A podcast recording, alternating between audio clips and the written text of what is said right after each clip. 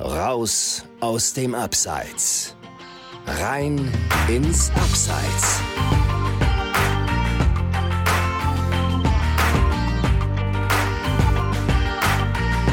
Moin aus dem Abseits. Cool, dass du zu unserer zweiten Folge wieder reinhörst. Ich bin Chris und mir gegenüber sitzt mein Kollege Dominik. Hallo zusammen. Und äh, Dominik hat, glaube ich, keine Kost und Mühen gescheut, äh, um hier heute nach Düsseldorf zu kommen. Normalerweise sprechen wir ja oft auch, wie man es kennt, über Zoom oder Skype.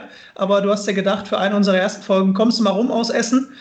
So sieht's aus. Und manchmal fährt man ja hier oder sucht man länger einen Parkplatz, als man hier hinfährt. Aber äh, du hast mir ja letztens ein neues Parkhaus hier gezeigt. Äh, und dann ging das ganz easy. Genau, und dann entgeht man auch der Gefahr, ein Knöllchen zu bekommen, weil nach zwei Stunden muss man hier nämlich immer nachwerfen. Das ist nicht so ganz einfach. Dann wartet man eine Stunde, dann muss man nach zwei Stunden schon wieder hingehen, um äh, ein neues Ticket zu ziehen. Naja, äh, wir wollen jetzt auch hier nicht zu lange ähm, rumschwadronieren, wie man so schön sagt. Ähm, wir haben ja in unserer Pilotfolge kurz erklärt, wer wir sind und was wir in diesem Podcast machen möchten. Wir möchten vor allem mitreißende und inspirierende Geschichten aus dem Amateurfußball erzählen. Und die heutige Folge ist so gewissermaßen eine Feuertaufe für uns. Das kann man, kann man so sagen. Ähm, wir haben jetzt erstmals einen Gast dabei und, und, was für einen kann man ja eigentlich auch an der Stelle mal äh, schon, schon, mal anteasern. Ähm, weil wenn man einen neuen Podcast startet, dann will man ja direkt irgendwie einen raushauen. Normalerweise würde man sich da eine, eine lange Liste machen und jeden Namen zwei, dreimal durchgehen. Bei uns war es jetzt tatsächlich so, dass wir relativ schnell, nach nur wenigen Minuten gesagt haben, ähm, weil ich aber auch schon mal mit ihm gesprochen hatte und seine Geschichte so ein bisschen kannte, es, es kann eigentlich nur er sein. Und an dieser Stelle möchte ich dich dann auch mal begrüßen. Herzlich willkommen im Abseits, Sergej. Ja, servus, moin, in die Runde. Moin, hi. Äh, du bist nicht bei uns in Düsseldorf, wo bist du gerade? Ich bin gerade aktuell zu Hause in Fächelde. Also Fächelde gehört zum Landkreis Peine, aber ist ja direkt an Braunschweig dran. Also ich bin ja Braunschweiger Junge und ähm, ja, die Wohnungssuche in Braunschweig war nicht ganz so einfach. Deswegen, ja, ja meine Freundin und ich jetzt nach Fächelde gezogen, aber ist ja ein Steinwurf weg von Braunschweig, sage ich jetzt mal. Jetzt ist natürlich erstmal wichtig, warum haben wir dich überhaupt eingeladen? Und ich würde ähm, dich einfach mal bitten, dich vorzustellen. Also was ist, was ist deine Geschichte? Warum äh, sprechen wir heute miteinander? Also ich bin Sergej Wjuskin, unter Freunden und ja, Mannschaftskollegen auch Sigi genannt, ist ein bisschen einfacher. Ich bin jetzt 33 Jahre alt geworden und ja, mein aktueller Verein ist der FSV Schöning 2011. Bis Januar äh, dieses Jahres habe ich beim KSV Hessen Kassel in der Regionalliga gespielt. Ja, war dort über sechseinhalb Jahre tätig und ähm, ja, Fußball gelernt habe ich damals beim BSC Braunschweig als in ganz jungen Jahren und bin dann über ja, den großen VfL Wolfsburg, jetzt sage ich mal, äh, und Hansa Rostock dann irgendwann in Kassel gelandet und ja, habe ein paar, würde ich sagen, interessante Leute auf meiner Fußballerlaufbahn kennengelernt. Äh, habe unter anderem auch die große Ehre gehabt, 42 Junioren-Länderspiele äh, ja, für die deutsche Nationalmannschaft absolvieren zu dürfen. Ja, habe da auch mit tollen Spielern wie Mesut Özil, Jerome Boateng äh, zusammenspielen dürfen und ja, das waren einfach Riesenerfahrungen für mich und ja, man sieht ja, wie die Wege auseinandergehen können. Also vor einigen Jahren noch zusammen in der Nationalmannschaft gekickt und dann war immer der Vergleich bei mir so, Sergej kickt jetzt in der vierten Liga und ein äh, Mesut Özil und Jerome sind Weltmeister geworden. Da war der Vergleich natürlich immer enorm, wenn man die Spanne so verglichen hat. Und ja, deswegen. Und ich freue mich, dass ich Teil eures Podcasts sein darf, dass ich die Ehre habe, hier quasi den Beginn zu machen. Und ja, freue mich einfach auf ein cooles äh, Gespräch mit euch.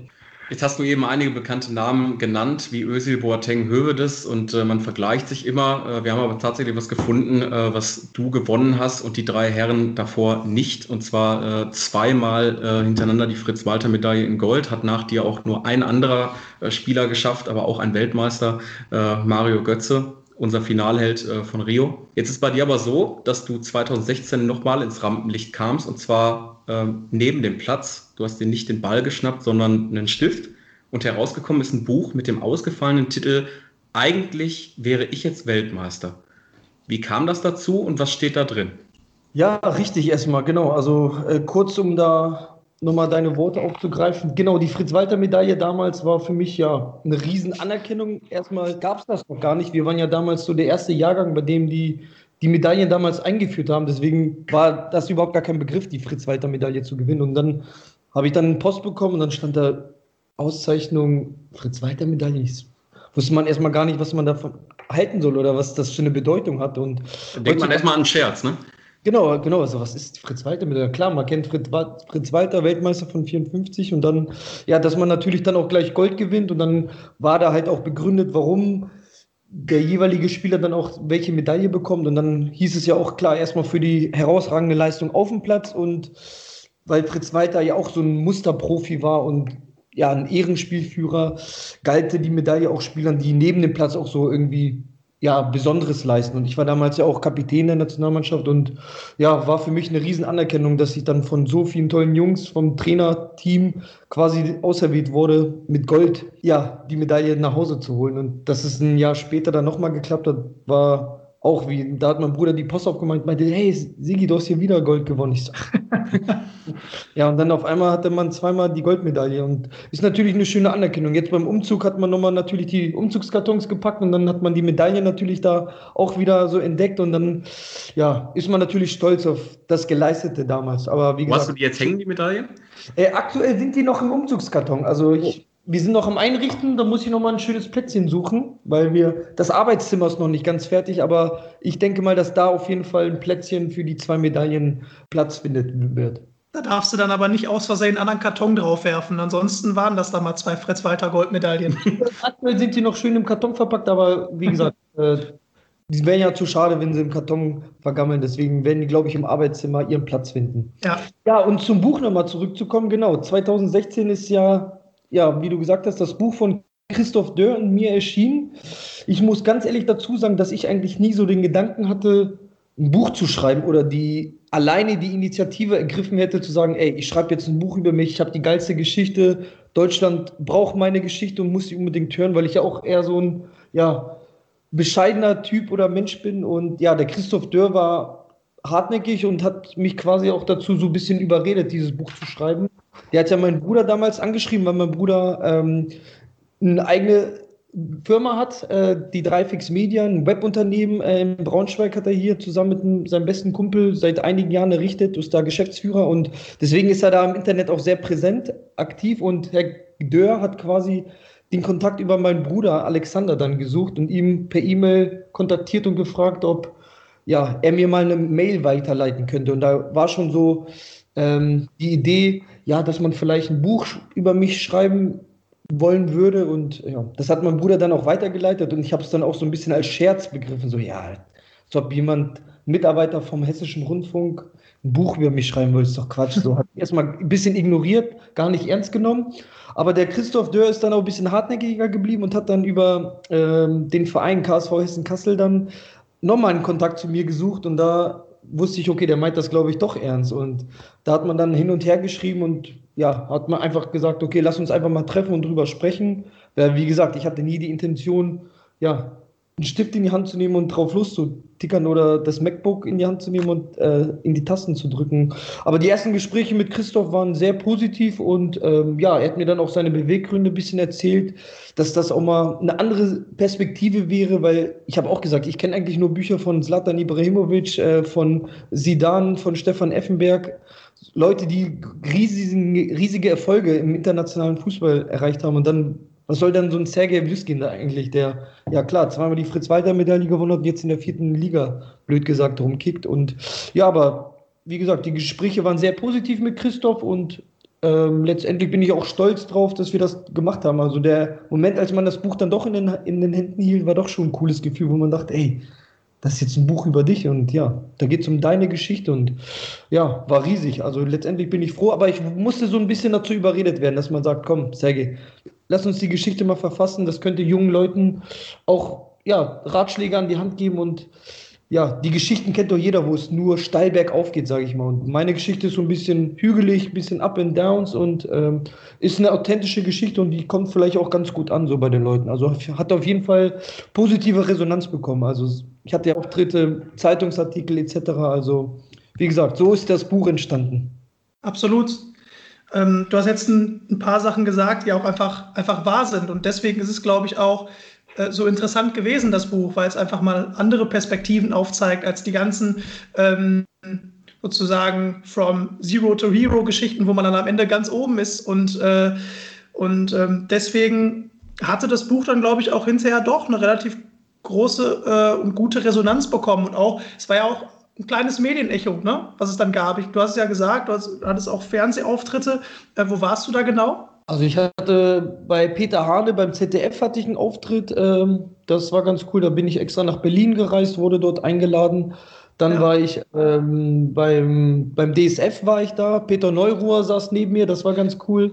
Dann hatte ich auch, äh, genau, dann hatte ich auch beim Hessischen Rundfunk einen Auftritt, wo es dann auch um das Thema Buch ging. Und ja, wie gesagt, viele Zeitungsartikel über den Spiegel hinaus. Äh, und was mich fast am meisten gefreut hat, dass so ehemalige Mannschaftskollegen dann mir auch Bilder geschickt haben und meinten, hey, hier Sigi, ich lese dein Buch und das war natürlich ganz witzig, wenn man dann so von seinen ehemaligen Mitspielern so Bilder geschickt bekommen hat, ey Sigi, ich lese dein Buch und coole Sache, gefällt mir gut und dass das auch so, so supported wurde von den Jungs und war ja. cool. Wer, wer, war das dann zum Beispiel? Also waren das dann auch Mitspieler aus den Junioren-Nationalmannschaften, die zum Beispiel dann auch hinterher äh, Weltmeister wurden? Nee, also das waren ja vor allem so ehemalige, vor allem so Mannschaftskollegen aus Wolfsburg damals. So ein Daniel Reiche, so ein Julian Klamm, der noch bei Wolfsburg spielt. Kevin Wolze hat mir ein Bild geschickt, der jetzt auch bei VfL Osnabrück kickt. Also da waren schon einige, die dann mir Bilder geschickt haben und meinten, ja, coole Sache. Aber von den Spielern der Nationalmannschaft, äh, nee, da aktuell nicht. Also vielleicht haben die das geholt, aber wurde, wurde mir kein Bild geschickt. Okay, ja. vielleicht hat der Özil ja oder der Jerome ja ein Buch geholt, aber davon weiß ich nichts. Kann ja sein. Der Titel klingt ja im ersten Moment erstmal so ein bisschen plakativ. Ich, ich, ich, ne? Eigentlich wäre ich jetzt Weltmeister, aber deine Geschichte wird ja da auch aus mehreren Perspektiven erzählt und ich kann mir auch vorstellen, dass das einfach so ein loser Gedankengang von dir war, als du das Finale äh, geguckt hast. War das so und, und wo hast du das Finale überhaupt geguckt gegen Argentinien? Ja, genau. 2014 äh, bin ich zum Hessen Kassel, äh, zu Hessen Kassel gewechselt und das war ja noch in der Saisonvorbereitung und ähm, ja, die Mannschaft hatte eh so einen Umbruch, man hatte viele neue Spieler und äh, ja, am Anfang macht man eh viel zusammen, wenn man so neue Spieler sind, da hockt man auch gern zusammen und klar, so eine Fußball-Weltmeisterschaft, da kann man natürlich schnell irgendwie zusammen essen gehen nach dem Training, äh, ja, und sich einfach besser kennenzulernen und ich hatte das Glück, dass wir dann irgendwie mit ein paar Jungs dann auch spontan gesagt haben nach dem Training, ey, das Finale müssen wir irgendwie zusammen gucken. Kann nicht jeder zu Hause in seinem Wohnzimmer hocken und das äh, Spiel allein gucken. Da haben wir uns einfach einen Tisch reserviert in der Innenstadt bei einer Bar, die ein, zwei Spieler schon von vorher kannten. Das war die Kokotao Bar in Kassel und ja, ein, zwei Spieler, wie gesagt, kannten den Besitzer, der hat uns dann so ein Plätzchen reserviert, war auch cooles Wetter und ja, dann haben wir zusammen da ganz gemütlich gegessen ja, und das Spiel einfach geschaut und natürlich einen Sieg am Ende gefeiert und ja, war cool. Also wie gesagt, ich war zu dem Zeitpunkt in Kassel und wir durften auch nicht so lange wach bleiben und äh, den Sieg feiern, weil in Kassel war ja dann richtig Partyalarm und wir haben so eine Partystraße, da war, waren alle draußen und haben getobt, aber wir hatten am nächsten Tag auch ein Testspiel oder Training, also wir mussten auf jeden Fall früh raus, deswegen konnten wir denn nicht ganz so lang feiern wie die anderen äh, Menschen in Kassel. Ja, wie war das denn dann danach? Also nachdem du auch das Buch veröffentlicht hattest, nachdem die Resonanz kam, nachdem du gemerkt hast, oh okay, es ist doch cooler geworden, als ich dachte. Die Leute finden mein Buch gut, die feiern mein Buch, die, die lesen das, viele ehemalige Mannschaftskollegen sogar. Hat man dann vielleicht sogar daran oder hast du dann daran gedacht, vielleicht lasse ich irgendwann sogar nochmal äh, Nachfolger, ein zweites Buch schreiben oder überlege mir nochmal, weil ich meine, es ist ja oft so, alles passt in ein Buch dann doch nicht rein. Und äh, hattest du die Idee oder hast du vielleicht auch heute noch die Idee äh, für eine Fortsetzung? Also als ich das Buch äh, dann durchgelesen habe, auch und ja, ich kannte das Buch, dann habe ich auch dem Christoph gesagt, ey Christoph, ganz ehrlich, ich habe gefühlt noch gar nicht so viel über mich gesagt. Ich habe das Gefühl, ich, ich könnte noch tausend Sachen mehr sagen, Anekdoten aus jedem Mannschaftsteilen. Also ich habe das Gefühl, man hat noch so viel weggelassen, aber das hätte, glaube ich, den ganzen Rahmen gesprengt, wenn man alles was man gerne ins Buch eingebaut hätte, wäre wahrscheinlich ja zu viel gewesen oder hätte drei Bücher füllen können. Also das war mein erstes Gefühl nach dem Buch, nach dem Motto, ey, da gibt es eigentlich noch so viel zu erzählen und das war noch nicht alles. Also da geht eigentlich noch mehr. Also ich kann den Leuten noch mal was vermitteln und ja, dann habe ich scherzeshalber auch gesagt, weil ich ja mit der Polizeinationalmannschaft Europameister wurde, habe ich auch gesagt, eigentlich eigentlich kann man den Titel vielleicht auch nochmal ändern. Eigentlich wäre ich jetzt kein Weltmeister, aber dafür Polizei, Fußball, Europameister oder sowas. Also, nee, also Jetzt habe ich ist nicht groß in Planung, dass man sagt, boah, das Buch muss jetzt irgendwann rauskommen, aber wer weiß. Also mit dem ersten Buch habe ich auch nicht gerechnet, dass das verfasst wird, aber vielleicht kommt ja ein Teil 2, wer weiß. Wie gesagt, es gibt irgendwie gefühlt noch so viel zu erzählen und so Kleinigkeiten irgendwie, die auch das Fußballerleben ausmachen, die da irgendwie nicht erzählt worden sind. Also wer weiß. Also wenn wir jetzt auf das zweite Buch zu sprechen kommen, der Titel, der Christian und mir auch sofort eingefallen war, war so ein bisschen äh, in Anlehnung an eine bekannte äh, TV-Serie Alarm für Sergei vom Fußballer zum Autobahnpolizisten. Ja. Ja, deswegen, also. Genau, oder zum äh, Polizei-Fußball-Europameister, so wie du es ja gerade gesagt hattest. So eine Mischung aus beiden irgendwie. Fußballer. Ja, genau, so eine Mischung aus, aus beiden. Jetzt hattest du gerade gesagt, im Buch steht wirklich nur ein kleiner Teil von dem, was du eigentlich noch erzählen könntest. Hast du jetzt spontan so eine kurze Anekdote, die noch nicht erzählt ist in dem Buch? Eine kurze Anekdote, ja. Ja, zum Beispiel habe ich in dem Buch, glaube ich, gar nicht so erwähnt, dass ich irgendwie auch immer so Anfragen aus Russland hatte oder aus Spartak Moskau, weiß ich noch damals. Also ich weiß noch, Profivertrag ähm, beim VfL Wolfsburg unterschrieben habe. Das war 2006. Waren wir im Januar, Februar 2006 waren wir mit der Nationalmannschaft zum Beispiel in St. Petersburg äh, bei einem internationalen Turnier. Natürlich bei den Witterungsbedingungen äh, in der Kunstrasenhalle, weil draußen war, glaube ich, minus 10, 15 Grad. Deswegen haben wir da in der Kunstrasenhalle gespielt. Und ja, ich war natürlich eh schon wegen meinem Namen, weil ich Kapitän war, so äh, ja, ein bisschen äh, ja, man kannte mich da und dann vor allem noch, weil ich russischer Herkunft war, war ich natürlich so, ja, bei den Medien da in Russland auch so ein Ansprechpartner. Oh, ein Russe, der damals hier irgendwie in der ehemaligen Sowjetunion geboren ist, spielt jetzt für Deutschland. Und ja, das hat natürlich die Russen auch so ein bisschen hellhörig gemacht. Und Na, du warst der Ankerman sozusagen. So genau, genau. Ich bin einer von denen quasi, ich spreche die Sprache. Dann hatte ich da auch ein, zwei Interviews nach dem Spiel auf Russisch. Ist mir auch natürlich schwer gefallen, weil mir die Sprache auch ein bisschen schwerfällt. Aber ich habe da irgendwie alles probiert und alles gegeben. Und ja, dann weiß ich noch, dass der Trainer von Russland mich auch damals angesprochen hat und ja, so ein bisschen abgeworben hat, versucht irgendwie, ey, klar, du spielst jetzt für Deutschland, ihr habt eine gute Mannschaft. Wir haben auch das Turnier letztendlich gewonnen, also auch verdient. Ja, aber er hat so ein bisschen probiert, ja, wenn du Interesse hast, könnte man auch was mit Russland machen und ja, hat da so ein, quasi so ein Angebot gemacht. Und damals war auch der Sportdirektor von Spartak Moskau da der dann auch Interesse an mir bekundet hat. Und ja, fühlte man sich natürlich sehr geschmeichelt so als 18-Jähriger, aber ich habe zu dem Zeitpunkt eigentlich schon ja, Wolfsburg zugesagt, dass der Profivertrag unterschrieben wird. Und da habe ich auch gar nicht zweimal überlegt, weil ich wusste, okay, ich muss mein Abi eh noch machen, also die Schule ist noch nicht fertig, deswegen war Moskau zu dem Zeitpunkt noch gar keine Option irgendwie. Und ja, ich hatte dann trotzdem immer noch Kontakt mit dem einen sportlichen Leiter von Spartak Moskau, aber das ist zum Beispiel im Buch auch gar nicht so groß erwähnt worden, aber das war auch so, ein, so eine Thematik, okay, wieder in Richtung Heimat. Oder ein Berater aus Kasachstan hat dann angerufen, aber mit 18, 19 war dann so, okay, als ich 30 war, war so, oh, das wäre mal interessant gewesen, aber als 19-Jähriger ist man auch noch so, ja, ich, will jetzt nicht sagen grün hinter den Ohren, aber da ist man ja auch noch so ein bisschen so, okay, warum soll man jetzt weit weggehen? Man fühlt sich in Deutschland wohl, hat auch noch nicht so die Erfahrung vielleicht wie mit 30. Mit 30 sagt man, ja klar, gehe ich ins andere Land, gar kein Thema. So mit 18, 19 sagt man noch, oh, jetzt nach Kasachstan, das uh, weiß man ja nicht. Und da prasselt ja auch auf einen unglaublich viel ein in, in jungen Jahren. Ne? Mit 18, 19. Ähm, ich meine, du hattest ja auch einfach beste Voraussetzung, auch Profi in Deutschland zu werden, deutscher Nationalspieler zu werden. Ich glaube, das waren ja auch sicherlich dann, ich meine, dann auch die, die Möglichkeit beim VW Wolfsburg äh, in, den, in den Profibereich einzusteigen. Das waren ja auch alles Gründe, die dagegen gesprochen haben, erstmal ins Ausland zu gehen. Ne? Klar, du hast jetzt gerade gesagt, rückblickend, ähm, mit 30 würde man sagen, oh, vielleicht eine interessante Erfahrung, aber damals ähm, hattest du ja eigentlich auch schon einen klaren Weg vorgezeichnet und deswegen äh, war das ja absolut ähm, verständlich, dass du das dann auch nicht gemacht hast. Hm, lass mich mal jetzt auch, wir haben ja auch in einem, in einem ähm, früheren Interview schon mal miteinander gesprochen, ähm, darüber, äh, dass du der verpassten Profikarriere ähm, nicht hinterher trauerst, dass du jemand bist, der immer versucht, positiv zu denken, die Vergangenheit hinter äh, und die Vergangenheit eben hinter sich lässt. Dein Blick richtet sich immer nach vorne.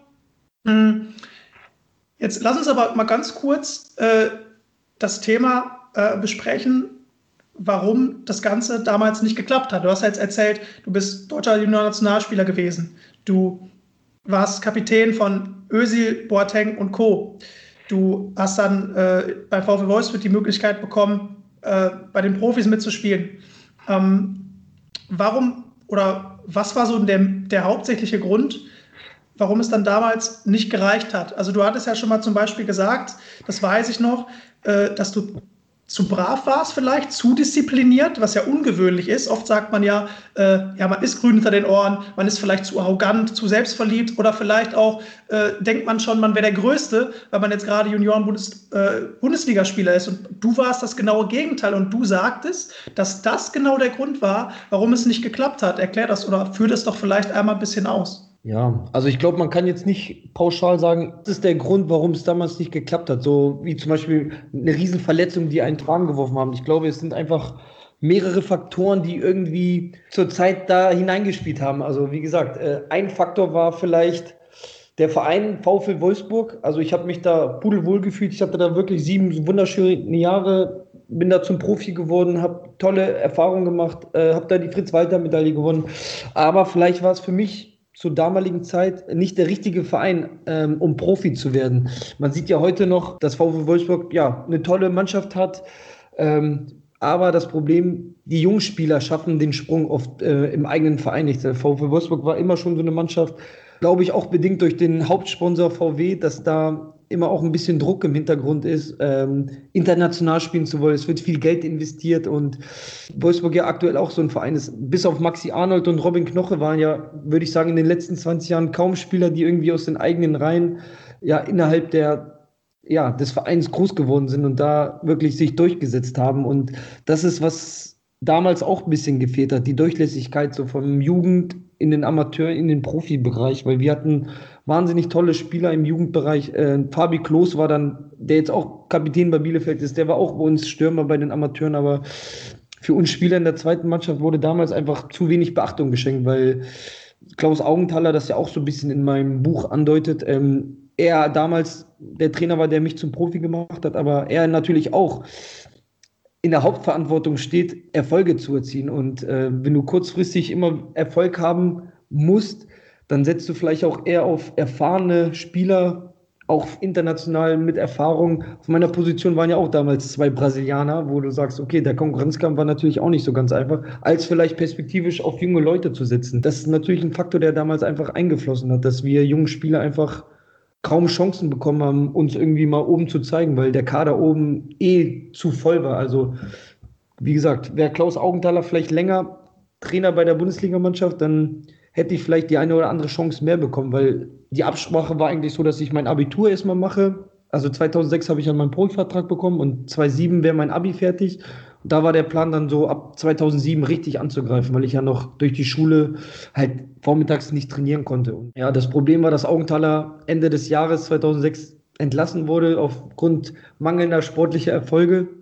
Und dann der Felix Magath kam. Und ja, wer Felix Magath dann in der Zeit verfolgt hat, war der hat natürlich eine Transferpolitik dann auch betrieben und ja, viele Spieler von außerhalb geholt. Und da war für junge Leute irgendwie dann kaum eine Chance, oben ranzuklopfen. Wie gesagt, 2009 wurde Wolfsburg sogar Meister. Das heißt, man hat ihm sogar auch recht gegeben und ja, war halt schwer. Und genau diese Phase so mit 18, 19, 20, wo dann die Spieler wie Benedikt oder Mesut in ihren Verein ähm, ja oben reingeschnuppert haben und öfter trainieren durften. Und mit jedem Training entwickelt man sich ja auch und passt sich so dem Niveau an. Und ich bin auch so ein Spieler, ich passe ich passe mich dann auch so einem gewissen Niveau an. Und wenn man dann äh, die ganze Zeit dann nur vielleicht bei den Amateuren trainiert, passt man sich dem Niveau an. Und die anderen Jungs, die den Sprung dann vielleicht früher geschafft haben, die haben halt ständig ein anderes Niveau im Training gehabt und haben sich dem Niveau dann auch ständig angepasst. Und mir ist das leider vergönnt geblieben. Und natürlich hat das dann auch Auswirkungen auf Selbstvertrauen gehabt. Und als junger Kerl steckt man das vielleicht nicht ganz so gut weg. Also ich habe immer trotzdem versucht,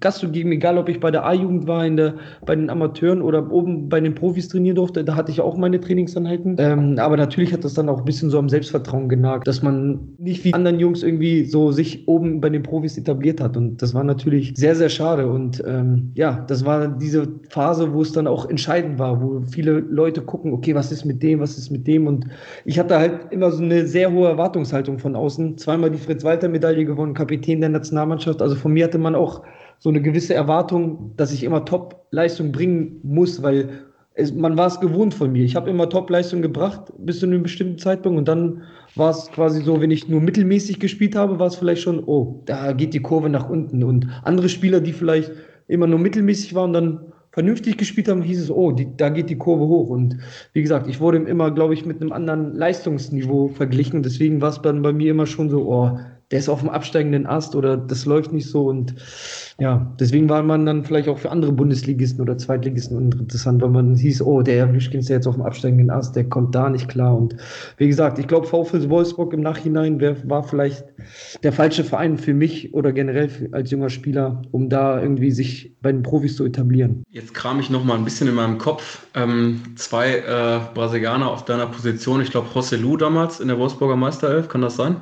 Genau, Josué war das. Genau. Oder Josué, genau. Genau, Josué und dann gab es ja noch, Marcelinho war ja zwischenzeitlich auch da und also da war schon gut, eine gute Qualität vorhanden. Ja, und zu Felix Magath Zeiten ihn ja hier dann auch mal äh, bei Schalke. Das ist so der Verein, wo Christian und ich äh, so ein bisschen die Daumen drücken. Ähm, der ist ja dafür bekannt, wenn das dann irgendwie äh, zwei, drei Spiele nicht läuft, äh, dann holt er halt irgendwie nochmal andere Leute, irgendwie Karimi oder sowas außer Versenkung. Und äh, ich kann mich auf jeden Fall auch damals an den Schalker Kader erinnern, äh, wo dann gesagt worden ist, okay, wenn der jetzt noch jemanden holt, dann brauchst du einen Knickbus, wenn du zum nächsten Auswärtsspiel fährst. Ja, so was Augsburg ungefähr auch. So ein Daniel Bayer, der dann später zu Augsburg gewechselt ist und da, ja, jetzt immer Kapitän war und eigentlich der beste Spieler, der wurde damals auch so ein bisschen degradiert und also wenn solche Spieler dann schon schwer oben hatten, dann war es für uns junge Amateure dann schwieriger. Deswegen, also wir hatten, wir hatten immer das Gefühl damals bei den Amateuren in Wolfsburg, dass wir eher so Lückenfüller sind. Wenn Nationalspiele anstanden, durften wir quasi so ein bisschen manchmal den Kader füllen für Testspiele oder fürs Training.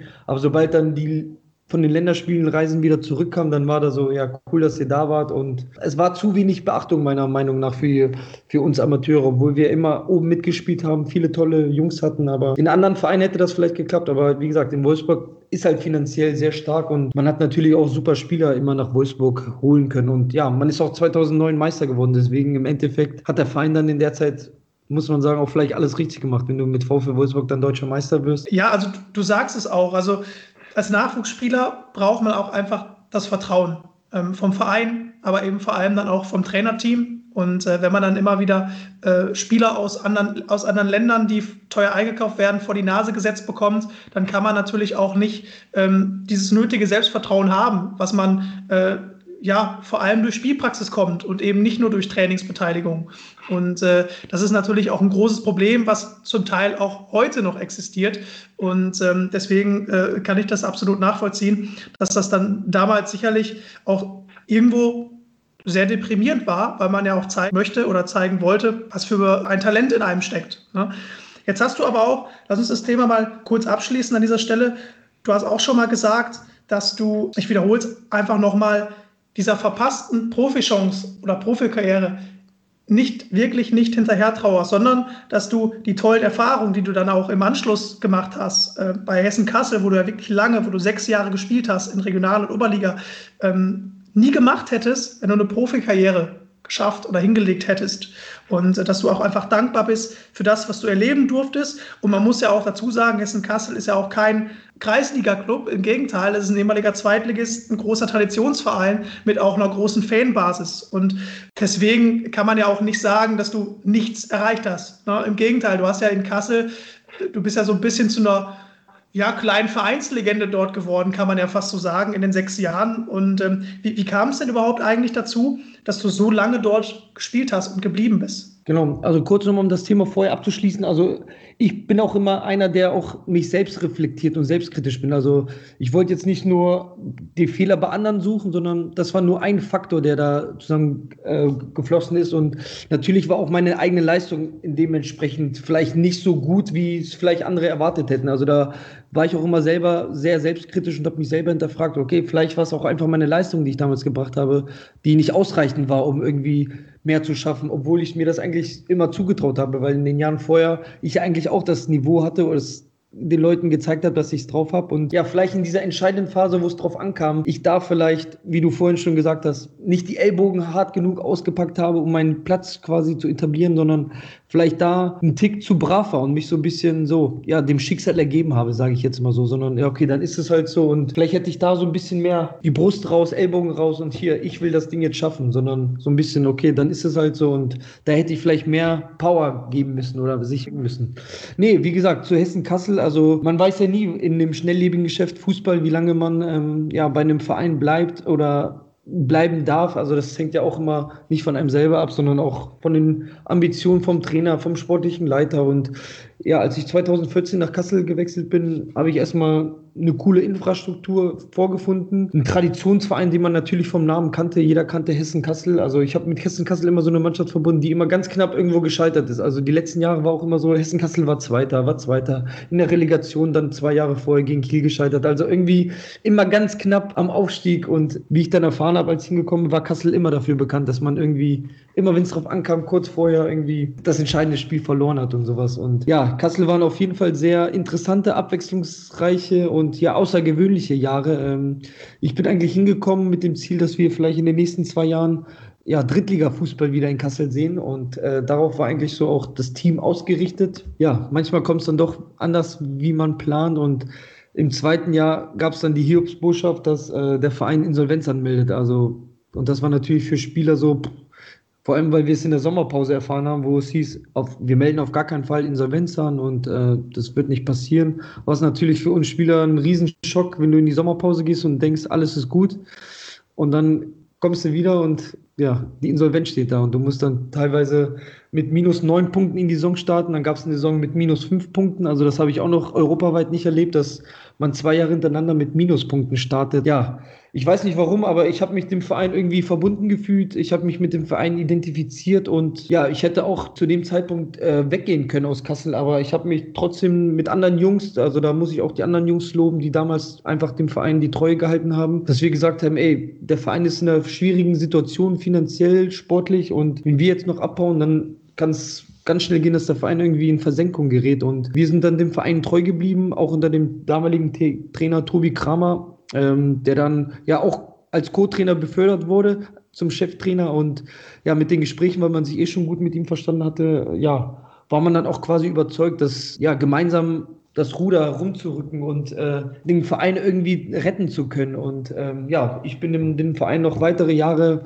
treu geblieben, habe dann, dann drei Jahre meinen mein Vertrag verlängert und leider ist der Weg dann damals auch in die Oberliga gegangen, weil wir die eine Saison mit minus neun Punkten gestartet haben und das war dann am Ende nicht ganz so einfach, die neun Punkte aufzuholen. Vor allem, weil in dem Jahr auch fünf Absteiger da waren, weil keiner aus unserer Regionalliga aufgestiegen ist. Damals gab es ja noch diese Relegation zwischen allen Regionalligisten und ja, mit bisschen Glück, wenn unsere äh, ersten Zweitplatzierten aufgestiegen wären, dann hätten wir die Klasse gehalten. So haben damals Saarbrücken und Mannheim beide die Relegation verloren und wir mussten in die Oberliga gehen. Aber zu dem Zeitpunkt hatte ich dann auch mein Polizeistudium schon begonnen und ähm, ja, das wäre vielleicht auch nie passiert, wenn ich damals Weltmeister geworden wäre mit den Jungs von 2014. Ähm, ich habe mir dann während der Zeit in Kassel auch einfach einen Plan B überlegt. Also ich habe Sportmanagement angefangen zu studieren während der Zeit in Kassel, habe mich gleichzeitig eigentlich bei der Polizei in Niedersachsen beworben und ja, als die Zusage der Polizei kam, habe ich ja dann überlegen müssen, okay, Sportmanagement oder Polizei. Und dann ging es hin und her und letztendlich habe ich mich dann für ja, die Variante der Polizei Niedersachsen entschieden. Das Gute für mich war, ich konnte in Kassel Fußball spielen, weiter Fußball spielen, in der Stadt, wo ich mich wohlgefühlt habe, wo ich ja wie, wie du gesagt hast, so zur Ikone geworden oder also man wurde, mein Name wurde immer irgendwie in den Topf geworfen, wenn es um Hessen Kassel ging weil ich da auch schon ein paar Jahre gespielt habe und darauf war ich auch stolz. Und nee, das hat einfach gepasst, weil das Studium in Hanmünden war. Und Hanmünden ist ähm, ja knapp 30 Kilometer von Kassel entfernt. Und das war für mich natürlich auch so ein ausschlaggebender Punkt zu sagen, ey, ich bleibe weiterhin beim Verein und versuche das neben dem Polizeistudium hinzubekommen, auch wenn es zeitlich sehr aufwendig war und anstrengend. Aber das hat natürlich dann auch so gepasst. Und das war auch so ein Punkt, warum ich dann doch ein bisschen länger als gewollt vielleicht in Kassel geblieben bin. Und ja, hätte es mich jetzt im Oktober nicht nach Braunschweig zurück äh, verschlagen, berufsbedingt hier zur Autobahnpolizei, dann wäre ich dem Verein wahrscheinlich noch länger treu geblieben. Also es war ein schmerzlicher Abgang, sage ich jetzt mal. Also es ist mir nicht leicht gefallen, dem Verein dann zu sagen, ey, es geht einfach nicht mehr. Ähm, die Entfernung von Braunschweig nach Kassel, aber ja, der Verein hat da Verständnis für gehabt und ich habe versucht, so gut es geht, solange es geht, noch ja, Gas zu geben für den Verein und ja, konnte mich dann im Ende Januar mit einem Sieg gegen Steinbach, gegen den damaligen Tabellenführer auch ja, ordnungsgemäß verabschieden. Leider ja. ohne Fans. Das war das Bittere. Genau, das ist, das ist natürlich äh, der, der Nachteil, dass das Ganze dann ohne Fans vonstatten gehen musste. Aber ich habe ich hab da auch gerade noch ein, ein, Bild im Kopf, wie du da gefeiert wirst, wie, wie du da oben in die Luft geschmissen wurdest von der ganzen Mannschaft. Das wird dann sicherlich ein sehr emotionaler und schöner Moment für dich gewesen sein. Und kurz auch auf die Insolvenz einzugehen. Natürlich ist das immer eine, sehr schlimme Phase für den ganzen Verein, ähm, für die Verantwortlichen, für die Fans, aber eben auch klar für die Spieler, die auch natürlich sportliche Ziele haben, persönliche sportliche Ziele verfolgen. Ähm, aber ich glaube, insgesamt schweißt sowas dann vielleicht auch noch mal mehr zusammen als ohnehin schon. Und ich glaube, das ist auch bei euch dann passiert. Also korrigiere mich, wenn es falsch, wenn ich da falsch liege. Aber ja, nach so einer langen Zeit äh, hat man dann vielleicht auch äh, andere Dinge, die ein, ein, ein, wichtiger geworden sind, wenn man mit seinen äh, Teamkollegen schon so lange zusammenspielt und ähm, wenn du dich da so wohlgefühlt hast in der Stadt und du hast es selber gesagt, wenn man dann auch äh, schaut, wie geht es weiter nach dem Fußballspielen, wenn man dann da die berufliche äh, Chance sieht, gleichzeitig Fußball zu spielen, so hoch in der Regionalliga und eben ähm, seinen, seinen Weg in den Beruf reinzuebnen, dann ist es ja im Endeffekt auch für dich perfekt gewesen. Und ähm, ja, deswegen, also man, man, ich, und ich glaube, äh, da sprechen wir hier mit dir, mit dem Richtigen, dass man nicht immer alles negativ sehen sollte, sondern eben auch, äh, ja, mit einem anderen Blickwinkel betrachtet auch positiv. Ja, genau, richtig. Also du sagst es. Also ich habe dann auch in meinem Buch irgendwie erwähnt gehabt, weil ich hatte dann so einen Spruch über meinem Fernseher hängen und der passt eigentlich auch irgendwie zu meiner Geschichte. Der hieß dann auch, auch aus Steinen, die einem in den Weg gelegt werden, kann man was Schönes bauen. Und ähm, das ist so ein Motto, was mich auch durchs Leben begleitet, weil es passieren Sachen, es passieren Dinge und manche Sachen kann man beeinflussen, die anderen kann man einfach nicht beeinflussen. Die sind da, die sind geschehen und äh, ich habe dann immer versucht, das Beste aus jeder Situation zu machen. Klar, die Insolvenz ist da, die ist scheiße, aber man konnte die Insolvenz jetzt nicht abrücken oder die minus neun Punkte. Deswegen ich dann immer, musste man das Beste aus dieser Situation draus machen und äh, die Gegebenheiten so nehmen, wie sie kommen. Und ja, ich bin jetzt auch äh, kein Bundesliga-Profi geworden, der jetzt für sein Leben ausgesorgt hat. Deswegen musste man dann auch überlegen, okay, wie geht es dann nach der Karriere weiter? Man ist jetzt Ende 20. Ähm, irgendwann geht es nicht mehr mit Fußball. Da muss ein Plan B her. Und so war ich dann auch gezwungen, früher diese Entscheidung zu treffen. Ich sag mal, wenn man jetzt Fußballer ist, dann schiebt man das hin, passt schon. Irgendwann mache ich dann was im Management oder wer Trainer oder so. Und weil man quasi dann in Anführungsstrichen nur in der vierten Liga spielt, war man halt auch früher gezwungen, so eine Entscheidung zu treffen. Alles klar. Wohin geht es jetzt nach dem Fußball? Äh, man spielt noch ein paar Jahre hoch, aber man muss schon für sich planen. Und deswegen ist für mich doch die Entscheidung getroffen, zur Polizei zu gehen. Und ja, quasi das Beste aus dieser Situation draus zu machen. Und letztendlich bin ich froh, dass ich diese Entscheidung getroffen habe oder jetzt auch treffen müsste, weil es gibt, ich wollte nie so ein Fußballer sein oder so ein Beispiel, der auf einmal dann dasteht und ja, mit 35 keine Ausbildung hat, weiß nicht, was er macht, verletzt, am besten noch irgendwie invalide und dann stehst du da und denkst, scheiße, hätte ich mal irgendwas angefangen oder hätte ich da mal angefangen zu studieren oder hätte ich da mal eine Ausbildung gemacht. So wollte ich eigentlich nie sein, deswegen habe ich auch immer eigentlich zweigleisig geplant, weil, wie gesagt, das Fußballerleben ist schön, es ist aber auch nur begrenzt. Deswegen ähm, ist es da wichtig, eigentlich auch immer, ja, an das Leben oder an die Karriere danach zu denken. Und ähm, ja, so war ich ein bisschen gezwungen, das ein bisschen früher zu machen als vielleicht mit 18 geplant oder wie man sich das als junger Kerl vorstellt. Aber wie gesagt, ich bin jetzt Polizeikommissar und mit 33 und ja, habe jetzt einen Weg eingeschlagen, den andere noch vor sich haben, sage ich jetzt mal im Fußballerleben. Dann lass uns doch äh, jetzt mal darüber ein bisschen intensiver sprechen. Äh, dein, deine neue Berufung sozusagen bei der Autobahnpolizei äh, spricht ja so Schichtdienst, harter Job. Wie gut kommst du so damit zurecht? Und äh, gib uns doch mal einen Einblick in, in deinen Alltag, wie wir uns das vorstellen müssen. Also aktuell passt das zeitlich. Also die ersten Monate waren definitiv sehr anstrengend, ähm, weil im, im Oktober habe ich quasi meinen Dienst angetreten und bis Ende Januar war ich ja quasi noch äh, beim Hessen Kassel äh, unter Vertrag und ja, die Zeit war auf jeden Fall sehr aufwendig, weil man teilweise immer täglich gependelt ist, nach dem Dienst nach Kassel trainiert, wieder zurück in den Nachtdienst, nach dem Nachtdienst zurück äh, gespielt und also da wurde ordentlich Kilometer, nicht nur beruflich auf der Autobahn, sondern auch privat auf der Autobahn geschrubbt und ähm, ja, das war eigentlich ein großes Hin und Her. Jetzt ist es ein bisschen entspannter geworden, weil ja, mein aktueller Verein, der FSV Schöning, ähm, ja, aufgrund des Amateurstatus ja leider nicht trainieren und spielen darf. Deswegen habe ich gerade gewohnt, irgendwie so viel Zeit wie selten zuvor. Irgendwie äh, mir fehlt teilweise dieser Stress, den ich vorher hatte, mit man muss schnell hin, her, dahin zum Training.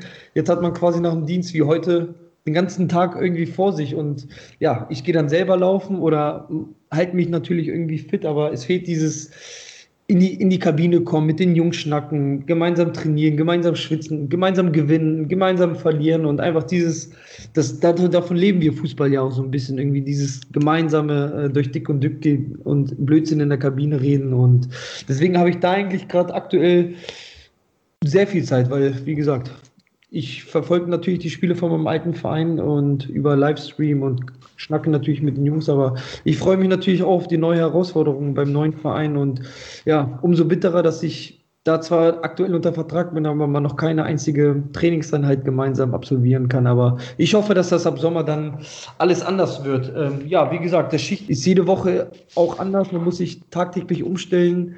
Ähm, also wir haben nicht durchgehend eine Nachtschicht, wie vielleicht äh, bei anderen Arbeitgebern, bei VW oder so, sondern gestern hatte ich zum Beispiel eine Spätdienst, heute musste ich um 5.30 Uhr schon beginnen, morgen muss ich in eine Nachtschicht, also es ist jeden Tag ein bisschen anders. Und ja, das Aufgabenfeld auf der Autobahn ist sehr interessant. Also ich wusste natürlich auch nicht, dass ich zur Autobahn, ich dachte, dass man erst im Stadtkommissariat seinen Dienst versieht, aber durch ein paar Umwege bin ich jetzt irgendwie zur Autobahnpolizei gekommen und man hat natürlich so die klassischen Sachen wie Unfälle, die auf der Autobahn passieren. Da hat man normale Unfälle, jetzt sage ich mal, kannst aber auch eine große Krache haben, äh, wo zwei LKWs beteiligt sind, irgendwie Gefahrenstoffe auslaufen. Ein bisschen gefährlich auf der Autobahn, ist ein bisschen, sind andere Geschwindigkeiten im Spiel, sage ich mal, als, im klassischen Stadtverkehr, wo dann ja 50 km/h erlaubt, ja, was anderes. Aber wie gesagt, wir haben auch Gegenstände, die auf der Fahrbahn rumliegen, Liegenbleiber, Dutzende, die da irgendwie auf der Autobahn liegen bleiben. Und natürlich haben wir auch sehr spannende Fälle, wie man es vielleicht von der Alarm für Cobra 11 Polizei kennt, also Autodiebe, die unterwegs sind, äh, die wir dann irgendwie Verfolgungsfahrten, die wir uns leisten oder keine Ahnung. Also das Aufgabenfeld ist groß. Also wir können auch viel Eigeninitiativ arbeiten und selber Feststellungen treffen, wenn zum Beispiel Fahrzeuge mit ge äh, gefälschten Kennzeichen unterwegs sind oder Personen mit Alkohol oder Drogen am Steuer, dass man da gezielt darauf kontrolliert. Also man kann sehr viel selbstständig abarbeiten, hat natürlich aber auch sein, ja, sein täglich Brot, was man quasi abarbeitet. Und dazu gehören halt irgendwie auch die, die normalen Unfälle jetzt, die auf der Autobahn passieren oder andere Gefahrenstellen, die auf der Autobahn lauern. Ja, vielleicht sucht der RTL dann bald einen neuen Schauspieler noch äh, für Cobra 11, dann kannst du dich ja dafür auch bewerben. Gibt's ja, die, läuft die Serie eigentlich noch? Ich glaube schon, oder? Glaube ich noch sogar, ja. Mir äh, wurde wie viele Staffeln in der 45. oder? ich weiß nicht. Sehr lange, ja. Irgendwer ja. meint, Zege, du siehst dem kleinen Türken auch sehr ähnlich irgendwie. So. Weil der ist ja auch, der Hauptdarsteller ist ja auch schon sehr lange dabei und. Äh, Ewigkeit. Genau, ich weiß jetzt gar nicht, wie der heißt auf Name, aber irgendwer meinte, ey, du siehst ihn. Hast du nicht Erkan? Erkan in, in der Serie? Genau, Erkan, genau. Erkan oder Serkan, genau. Irgendwer meinte, ey, Serkan, bisschen Ähnlichkeit habt ihr sogar. Und dann habe ich mal geguckt, ja, ein bisschen geht, aber. Genau, sein, sein Partner wird, glaube ich, immer ausgetauscht und er ist schon seit Anfang an dabei. Ne? Ich glaube, so, genau, ich genau. so also sein also Gesicht kennt jeder. Das auch öfter mal geschaut. Genau, sein Gesicht kennt jeder und ja, natürlich so spektakulär wie da und mit Überschlagen und das hatte ich aktuell noch nicht, vielleicht kommt das nochmal, aber es wird ja immer ein bisschen spektakulärer festgestellt. Nee, wie gesagt, mir macht es riesig Spaß. Wir haben ein cooles Team, wir haben eine coole Dienstabteilung, sehr viele junge Kollegen und ja, ich wurde da super aufgenommen und mir, mir macht es total viel Spaß, ähm, ja, dort täglich zum Dienst zu gehen. Gab es denn auch schon mal den Fall, dass du jemanden angehalten, kontrolliert hast und äh, der dich erkannt hat? Äh, nee, teilweise noch nicht, aber es ist schon das eine oder andere Mal vorgekommen, dass wir Kollegen bekannte ja, Persönlichkeiten, sage ich mal, angehalten haben. Ich glaube, äh, vor ich würde gerade sagen, vor einem Monat oder so haben zwei Kollegen von mir den äh, Schulz vom Borussia Dortmund zum Beispiel angehalten, der. Nico Schulz, ja. Genau, den Nico Schulz angehalten, der unterwegs nach Berlin war zur Familie. Irgendwie, das war auch nach einem Bundesligaspiel. Ich habe dann einen Profi von Magdeburg mal angehalten in der Kontrolle und also man hat den einen oder anderen Promi schon mal angehalten. Coach Sume wurde schon von zwei, zwei Kollegen angehalten, der auf dem Weg irgendwie zu Dreharbeiten war. Also der von NFL, der Football. Ja. Kennen wir. War, war, zu spät dran, oder? Also da dachte ich auch, oh cool, nee, das ein oder andere Mal trifft man ja schon Persönlichkeiten, weil wir haben quasi so eine Strecke auf der A2, die bis nach Berlin geht, also zwischen Hannover und Berlin haben wir so einen Abschnitt und da kommt es schon mal vor, dass man die eine oder andere Persönlichkeit trifft. Wie gesagt, der Nico Schulz, da wäre ich auch gerne dabei, hätte ich vielleicht mit ihm nochmal Smalltalk, aber so wurde ich noch nicht äh, erkannt, dass man gesagt hat, ey, das bist du doch oder so. Wir haben ja auch Masken an, da sind wir auch kaum zu erkennen. Aber Führerschein hat er gehabt. Es gibt ja so andere Spieler bei Dortmund, die das teilweise mal ohne probiert haben. Ja, äh, die Kollegen haben ihn weiterfahren lassen, deswegen hat da alles soweit gepasst, genau. Wenn der Reus in der Kontrolle gewesen wäre, dann wäre es. Dann hätte er dreimal geguckt, ne? Genau, dann müsste man ein paar Mal gucken, wenn man den Vorfall kennt. Nee, deswegen, aber so ab und zu kommt schon mal vor, dass man jemanden trifft oder anhält, äh, den man vielleicht kennt. Jetzt hast du dein berufliches Glück äh, gefunden. Wie sieht das privat bei dir aus? Ich bin seit äh, ja, über drei Jahren mit meiner Freundin Regina zusammen. Ähm, wir haben uns in Kassel kennengelernt. Also sie wohnt auch in Kassel, also auch gebürtig aus, ja, ich sag mal, aus der ehemaligen Sowjetunion. Also sie ist auch in Russland geboren. Ich bin ja im heutigen Kirgistan geboren. Und ja, also da verstehen wir uns sprachlich auf jeden Fall auch. Und nee, wie gesagt, in Kassel kennengelernt und ja, sie ist jetzt mit mir quasi mit nach Braunschweig oder nach Fächelde gezogen und bin ich sehr froh, dass sie den Weg mit mir gemeinsam hier in meine Heimat Braunschweig wieder gewagt hat. Also arbeitet sie denn dann dort auch? Also hat sie sich da einen Job gesucht oder, oder wie, wie läuft es dann bei euch? Äh, aktuell arbeitet sie noch im Homeoffice. Also sie arbeitet im Kasseler Unternehmen, ähm, ja, weil das Unternehmen sie auch ungern hat ziehen lassen wollen. Also ähnlich wie bei mir eigentlich so. Der Verein wollte mich nicht gehen lassen, der Arbeitgeber von meiner Freundin wollte sie auch nicht gehen lassen. Und äh, ja, deswegen äh, kann sie erstmal von zu Hause aus äh, hier arbeiten. Sie vermisst natürlich auch so die Stadt Kassel, die Kollegen, so einfach dieses Miteinander, was, was mir so beim Fußball fehlt mit der Kabine, mit dem Leben, fehlt ihr, glaube ich, auch so einfach dieser Smalltalk mit den Kollegen, oder der Kollegin, die gegenüber sitzt, mit der man mal einen Kaffee trinkt oder einfach mal in der Mittagspause essen geht und ja, einfach schnackt und nee, aber aktuell erstmal eine gute Lösung weil ich stelle es mir auch schwierig vor, in eine neue Stadt zu ziehen und dann äh, ja gleich einen neuen Job zu suchen, einen neuen Arbeitgeber, weil ja viele gerade auch ja wegen Corona nicht wissen, wie es dann weitergeht und Sparmaßnahmen treffen und deswegen kann sie erstmal ganz flexibel von zu Hause aus ähm, arbeiten. Ihr ist natürlich langweilig, wenn ich dann auch noch auf der Arbeit bin. Ja, fällt ja auch so ein bisschen, was heißt die Decke auf den Kopf, aber ich habe hier Braunschweig ja sehr schmackhaft gemacht. Braunschweig ist auch eine tolle Stadt, aber aktuell kann man ja Braunschweig nicht so wirklich in vollen Zügen genießen, wie man es vielleicht äh, normal kann, wenn die Geschäfte aufhaben, wenn man irgendwo in der Stadt bummeln kann, essen gehen kann. Und ja, da hoffe ich, dass das bald wieder kommt, dass ich hier auch ein paar schöne Ecken zeigen kann. Also ein, zwei Ecken kennst du schon, aber ja, aufgrund Corona konnte man noch nicht alles zeigen. Aber ich hoffe, das kommt alles noch. Ja, ich wollte gerade sagen, also wem, wem fällt in der aktuellen Zeit, nach wir mittlerweile schon seit, seit über einem Jahr sozusagen zu Hause hocken, nicht die Decke auf dem Kopf. Vor allem dann, wenn auch das Wetter wieder schöner wird, ne, dann fällt es natürlich umso schwerer.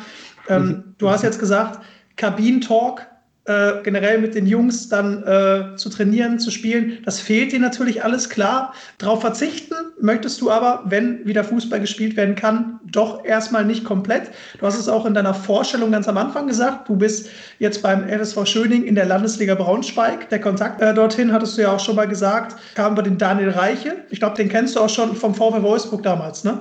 Ja, genau, genau. Also wir haben damals schon beim VfL Wolfsburg ähm, ja sechs Jahre zusammengespielt, später in Babelsberg nochmal. Und ja, Daniel ist ein sehr guter Freund von mir und ich habe nochmal die Chance ergriffen, irgendwie zu sagen, nach Babelsberg haben wir gesagt, wenn es irgendwann mal wieder in Richtung Heimat geht, wenn wir beide mal wieder im Raum Braunschweig äh, landen, wäre es nochmal eigentlich ganz cool, ein, zwei Saisons oder länger nochmal gemeinsam die Fußballschuhe zu schnüren. Und ja, er ist ein Jahr vor mir wieder in die Heimat gegangen. Ähm, der hat jahrelang vorher bei Viktoria Köln gespielt. Ja, ist dann mit denen in die dritte Liga aufgestiegen und dann hat er gesagt, dass er wieder in die Heimat geht, hat auch eine Ausbildung hier angefangen und ja, mhm. jetzt ein Jahr später gefolgt und der Kontakt zu Schöning kam natürlich über Daniel und er hat dann mit den Trainern oder mit den Funktionären dort auch gesprochen, äh, meinen Namen so ein bisschen in den Raum geworfen und ja, so habe ich mich dann auch mit dem Trainer und dem äh, Präsidenten getroffen und ja, waren positive Gespräche, aber die mich auch überzeugt haben. Und das Hauptargument war eigentlich Daniel Reiche, der dann eigentlich schon gekickt hat, dass man irgendwie nochmal zusammen ein bisschen Fußball spielt und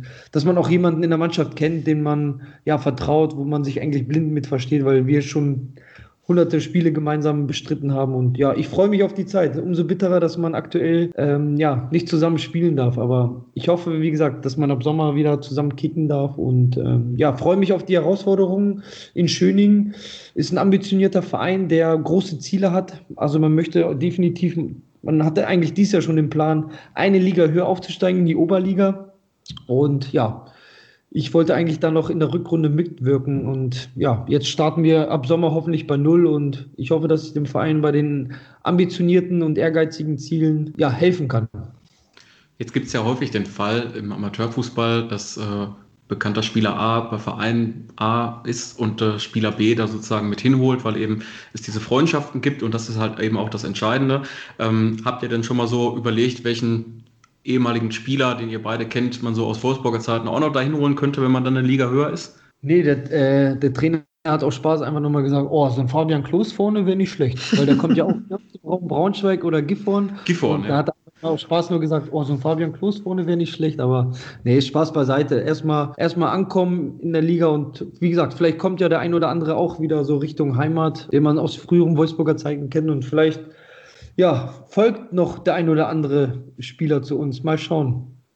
Weil oft ist ja so, dass man dennoch irgendwie in der Heimat wieder landet und äh, ja zu seinen Wurzeln zurückkehrt. Und viele Jungs damals in den Wolfsburger Zeiten kommen ja hier aus dem Raum Braunschweig, Wolfsburg, Helmstedt. Und ähm, ja, wie gesagt, vielleicht war Daniel der Erste, ich der Zweite und vielleicht kommt ja noch ein Dritter dann irgendwann dazu.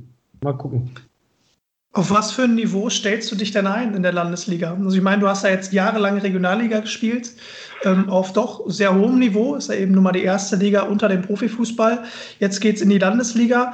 Äh, wer weiß, wann man wieder spielen kann. Äh, natürlich hoffen wir alle, dass es dann ab Sommer wieder geht. Oder was glaubst du, äh, wie die Qualität in der Landesliga sein wird? Also ich habe leider noch kein Spiel ähm, der Truppe sehen können. Ähm, ich hatte eigentlich vor, weil ich ja ab Oktober oder seit Oktober wieder hier in Braunschweig bin, bei dem einen oder anderen Spiel mal vorbeizuschauen und mir selber meinen Eindruck von der Mannschaft ähm, ja zu holen und ja mal zu schauen, wie die so drauf sind. Aber ich habe da einfach Daniel Reiches Meinung so ein bisschen vertraut, wo er gesagt hat, dass er auch sehr positiv angetan war oder überrascht war von Niveau, was dort in der Truppe herrscht. Also man hat auch viele junge, talentierte Spieler, ein, zwei ältere Spieler auch dabei, die auch schon ein bisschen Erfahrung so im Regionalliga-Bereich gesammelt haben. Und wie gesagt, er meinte, da ist gut Zug drin im Training, ist eine sehr ehrgeizige Truppe und das war mir auch nochmal wichtig. Ich hatte jetzt keine Lust, irgendwie in eine Mannschaft zu kommen, wo so ein bisschen, ja, sag ich mal, rumgepimmelt wird und man so ein bisschen rumkickt und ja, der Ehrgeiz hinten dran steht und einem egal ist, ob man verliert. Und äh, wir ticken da ähnlich, dass wir eigentlich noch sehr ehrgeizig sind und es hassen, im Training zu verlieren. Also ich will auch jedes Trainingsspiel gewinnen und kann es nicht ab, wenn man da im Training irgendwie verliert, dann habe ich auch schlechte Laune am Abend und das nervt ein bisschen. Und ja, mich nervt auch dann, wenn Spieler irgendwie nicht 100% geben oder nur so zum Training kommen und ein bisschen abspulen und ja, denen es egal ist, ob die einen Ball verloren haben oder ein Spiel verloren haben. Und äh, das würde mich nerven, in so eine Mannschaft zu kommen, wo irgendwie keiner mehr Lust hat und alles nur so ein bisschen ja, nebenbei läuft. Und Daniel hat mir versichert, dass da immer Gas gegeben wird, die Mannschaft richtig Bock hat, Fußball zu spielen, ehrgeizige Ziele hat, dass der Trainer motiviert und Lust hat. Und genau das waren so Faktoren für mich, die entscheidend waren, ähm, dass ich in eine Truppe komme, wie gesagt, die Bock hat, die jung ist, die ambitioniert ist und die einfach Bock hat, Fußball zu spielen. Und genau das will ich jetzt auch nochmal mit meinen 33 Jahren, will ich da auch nochmal ein paar Jahre kicken und will da meine Erfahrungen nochmal mit einfließen lassen. Aber wie gesagt, Spaß im Vordergrund, aber auch ehrgeizig sollte es sein. Und diese Mischung hat die Mannschaft, glaube ich, und deswegen freue ich mich auf und bin natürlich aber auch gespannt, was da für ein Niveau herrscht. Also ich kenne ja so die anderen Truppen im Braunschweiger Raum, kenne ja auch den einen oder anderen Spieler aus den anderen Truppen und ja, bin mal gespannt, was da auf uns zukommt. Ja, kann ich auf jeden Fall komplett nachvollziehen, wenn du sagst, du möchtest auch noch mit einem gewissen Ehrgeiz an die Sache rangehen. Also ich habe jetzt, ich kann das äh, ja, von meiner Seite aus sagen, ich habe jetzt zwar ein paar Ligen drunter gespielt, aber ähnliche Beweggründe gehabt, ob es ob jetzt in der Bezirksliga ist oder in der Kreisliga. Ich hatte es genauso, dass wenn ein Training schlecht war insgesamt, aber eben auch von mir, dass er dann mit schlechter Laune nach Hause gegangen ist oder wenn vielleicht auch die anderen Spieler nicht so ehrgeizig waren oder sind wie einer selbst. Ähm, ich hatte zum Beispiel äh, zuletzt äh, bis, bis letztes Jahr in einer zweiten Mannschaft gespielt, bei Müller bei SV 07 in, in Müller bei der Ruhr in meiner Heimat und da dann noch, nur noch in der Kreisliga B, nachdem ich vorher auch in der Bezirksliga gespielt hatte. Und da hatte ich einen, einen guten Kollegen und jetzt auch Freund, mit dem, mit dem habe ich mich immer gepusht, gepusht, gepusht. Aber das, das hilft natürlich nichts, wenn, äh, sagen wir mal, der, die, der halbe Teil der Mannschaft, was ja auch legitim ist, was ja in Ordnung ist, äh, in der Kreisliga B dann vielleicht nicht so ambitioniert ist. Und das war dann zum Beispiel für mich auch ein Grund hinterher zu sagen, okay, bin auch nach Düsseldorf gezogen, das war auch ein Mitgrund, aber dann am Ende sozusagen erstmal den Schlussstrich zu ziehen, oder wenn der Ehrgeiz dann einfach insgesamt im Team nicht da ist. Und ich glaube, in der Landesliga, ähm, ich meine, ich habe in der Bezirksliga gespielt, Landesliga ist dann nochmal eine Liga höher, da kann ich mir vorstellen, wie du selber gesagt hast, da ist ordentlich Zucht drin und da kann man auf jeden Fall noch sehr ambitioniert auch sehr guten Fußball spielen.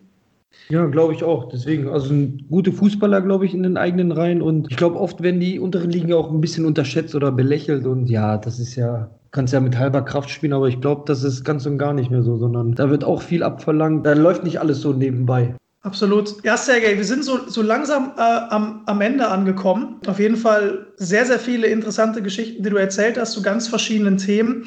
Wir wollen in unserem Podcast ja auch so ein bisschen den Zuhörern mitgeben. Vielleicht sind da ja auch einige bei, die in einer ähnlichen Situation stecken wie du damals. Talentierte Fußballer spielen Junioren-Bundesliga oder spielen vielleicht zukünftig Junioren-Bundesliga oder wollen dorthin, haben den unbedingten Willen, Profi zu werden, haben aber noch nicht so einen Plan B im Kopf. Ist ja gut möglich. Ähm, was würdest du denn sagen vielleicht auch so, so als, als Learning, was du, was du mitgeben kannst. Was hast du aus deiner verpassten Profikarriere gelernt? Also was war wirklich das, wo du sagst, ja, das, das hat vielleicht sogar auch hinterher dein Leben äh, bereichert oder sogar, oder sogar dich dazu bewogen, richtige Schritte zu gehen? Ja, ich glaube, erst einmal gibt es, glaube ich, nicht so den Tipp, wo man sagt, wenn du das befolgst oder so ein Ratgeber, wenn du das und das befolgst, wirst du Profi, sondern im Fußballgeschäft sind einfach so viele Einflüsse und Faktoren, die einfach nicht zu berechnen sind und äh, eine Verletzung oder Trainerwechsel oder andere Personalien, die da irgendwie einfließen. Aber ich glaube, was man jungen Leuten einfach mit auf den Weg geben kann, ist einfach, ähm, dass man